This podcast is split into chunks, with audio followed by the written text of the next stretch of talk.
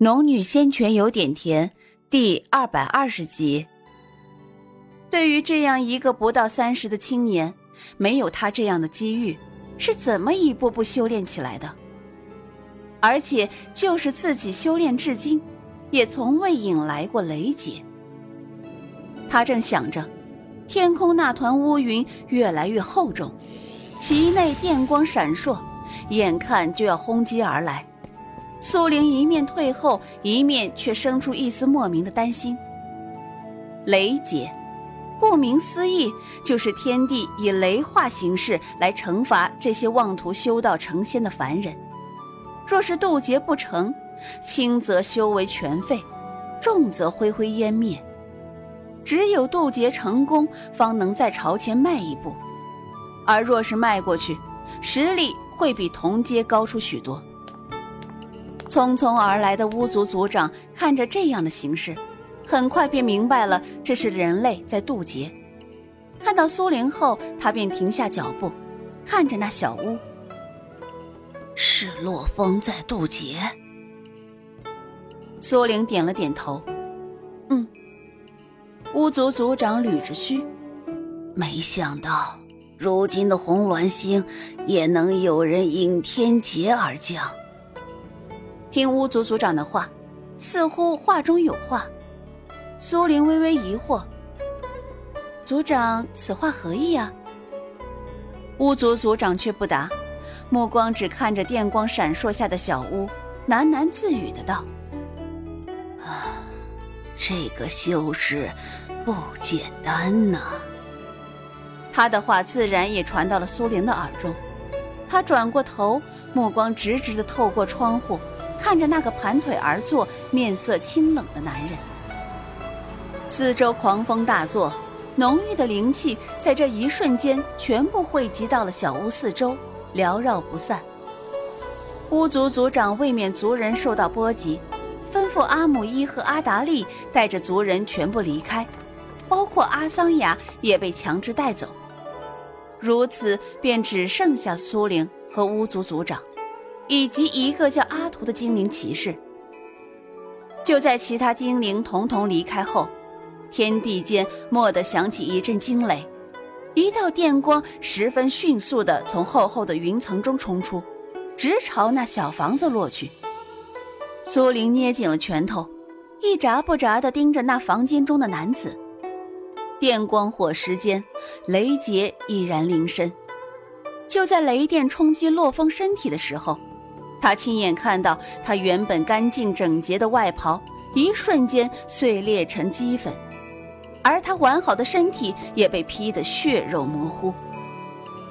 苏玲大惊失色，身体更快于思维朝前走去，哪想身后传来巫族族长的声音：“你此时前去，非但帮助不了他，还可能给他带去灭顶之灾。”听到“灭顶之灾”四字，苏林的脚步顿在了原地。房屋已经完全破碎，而那个身影却被雷电包裹，再也看不真切。此时他若是够清醒，他一定会对自己表现出来的担心、惶恐、惊讶莫名。可此时此刻，他已经失去了思考能力，只能睁着眼睛，直直地盯着那团雷电击中的身影，完全无法思考。时间一点点流逝，周围除了风声、雷电，没有任何声音。不知过去了多久，漆黑的天空一点点亮堂起来，而视野中那个被雷电包裹的人也渐渐露出了身形。赤裸的肌肤呈麦色，似乎有雷光在肌肤上游走。苏玲忘记了上前去，只站在原地看着。须臾后，洛风睁开了眼睛，那一双漆黑的眼中乍然有雷光迸射，但很快消失不见。他的目光也很快落到苏玲身上，不知含着怎样的情绪，两人就这么看着，没有激情四射，但却有什么东西在一点点的改变。直到巫族族长出现在洛风身侧，轻咳了一声，说道。恭喜了！洛风这才从随身的乾坤袋中重新翻找了一件天青色的衣衫，罩在外面，低头看向巫族族长。抱歉，因为我的原因惊吓到了精灵们。巫族族长摇头道：“不是，我已经好多年没见过修士渡劫了，我这些后辈们就更加没见过。”今日让他们长长见识也是好的。苏玲回过神来，突然惊觉于自己刚刚的反应，她快速压下那丝繁杂的情绪，然后一步步朝洛风走了过去。洛风与巫族族长说完，恰好转头看他，微微一笑，轻声说道：“我无事。”面对他含笑的话语。苏玲陡然觉得，眼前的洛风真的跟以前有很大的不同。无论是幻境中笑容纯净的他，还是忘记一切后冷漠如冰的他，都与眼前这个他不太像。眼前的他会笑，笑容却不似环境中的洛风纯净透明，笑容中多了一些他不明了的东西，就像是介于两者之间的另一个洛风。他的话说完，苏玲才忽然意识到什么，心口蓦的一跳。我知道你没事，有事也不会是这样子了。苏玲嘴硬的说了一句后，便转开了视线。自洛风进阶之后，苏玲越发看不透他的修为，但是两人在一起相处的时候，却越来越熟悉，越来越自然随意。赤金兽这家伙虽然有些傲娇。但耐不住阿姆一的反复示好，无事的时候也会被阿姆一拐骗去玩。来此快一月了，还没有那些修士的消息，苏玲也有些着急了。洛风却安抚他不用着急，让他安心修行，他自己则每日出去查探。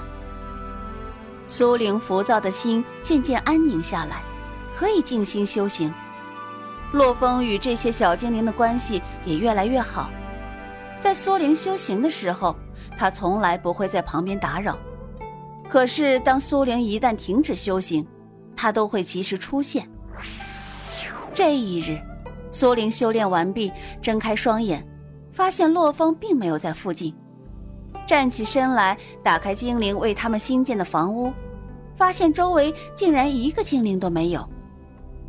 他有些疑惑，缓缓地朝前面走去，穿过水帘，外面的精灵友好地向他打招呼，让他松了一口气。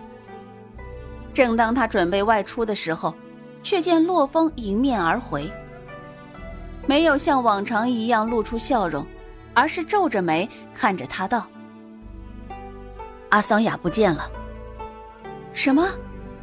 苏玲大惊，急步上前，走到洛风身边。什么时候不见的？今天上午，他和阿达利一块出去收集花蜜，只有阿达利独自回来。那阿达利有说什么吗？苏玲蹙起眉头追问。洛风看着他，沉声道：“阿达利说是人类修士带走了阿桑雅，他们终于出现了。”他们带走阿桑雅做什么？苏玲十分凝重的抬头看着洛风。洛风摇头。苏玲只略顿片刻，就绕过洛风往外走。洛风没有拦他，只道：“能找的地方我都已经找过，巫族族长也亲自去寻找了。”两人正说完，陡然见到阿图带着一群精灵骑士走回来，一个个脸色十分沉重。苏莲赶紧问道：“阿图，有阿桑雅的消息吗？”阿图看了一眼四周的精灵，害怕引起精灵们的恐慌，对洛风和苏灵道：“你们随我来。”接着，阿图便带着两人走出了精灵王国。阿图，究竟发生什么事情了？苏玲一出那光幕，便询问出声。阿图看了看四周无人，才对两人道：“是族长让我回来通知你们的。禁地被界外修士破开了，还带走了阿达利。尊敬的客人，我希望你们能够帮助巫族，阿图和众精灵会终生感激你们的。等等，你说禁地被破，阿桑雅也失踪，阿达利被抓了进去。苏玲询问了一声，阿图不解其意的点头：“是的。”只有洛风似乎察觉了什么，低头看了苏玲一眼，才转头对阿图道。你放心，我们会尽力救阿达利和阿桑雅的。阿图得到两位的许诺，便在前面带路。当阿图走到前面后，洛风却低声道：“有什么问题？”苏玲没想到洛风这么敏锐，抬头看他，沉着脸，点头道：“阿达利。”“嗯，阿达利。”洛风疑惑的抬了抬眉。“嗯。”苏玲点头，但愿是我多疑了。你发现了什么？洛风知道，苏玲不是会随便起疑的人。此前两人经历的那些事情，让他知道他十分聪明冷静，所以此时也不会无的放矢。上一次，我陪阿桑雅采花，曾见过他独自在树林里，本来不算什么大事。可是阿桑雅失踪的时候，他在身边，现在也恰好只有他被带进了禁地中。若是说巧合，这未免巧合也太多了些。洛风点头，看来这个阿达利的确有些可疑。但是他身为精灵，有什么原因来帮助外人来对付自己的族人？这一点也是苏玲想不明白的。正是因为如此。所以前面两次他才没有怀疑过阿达利，而现在他却不得不怀疑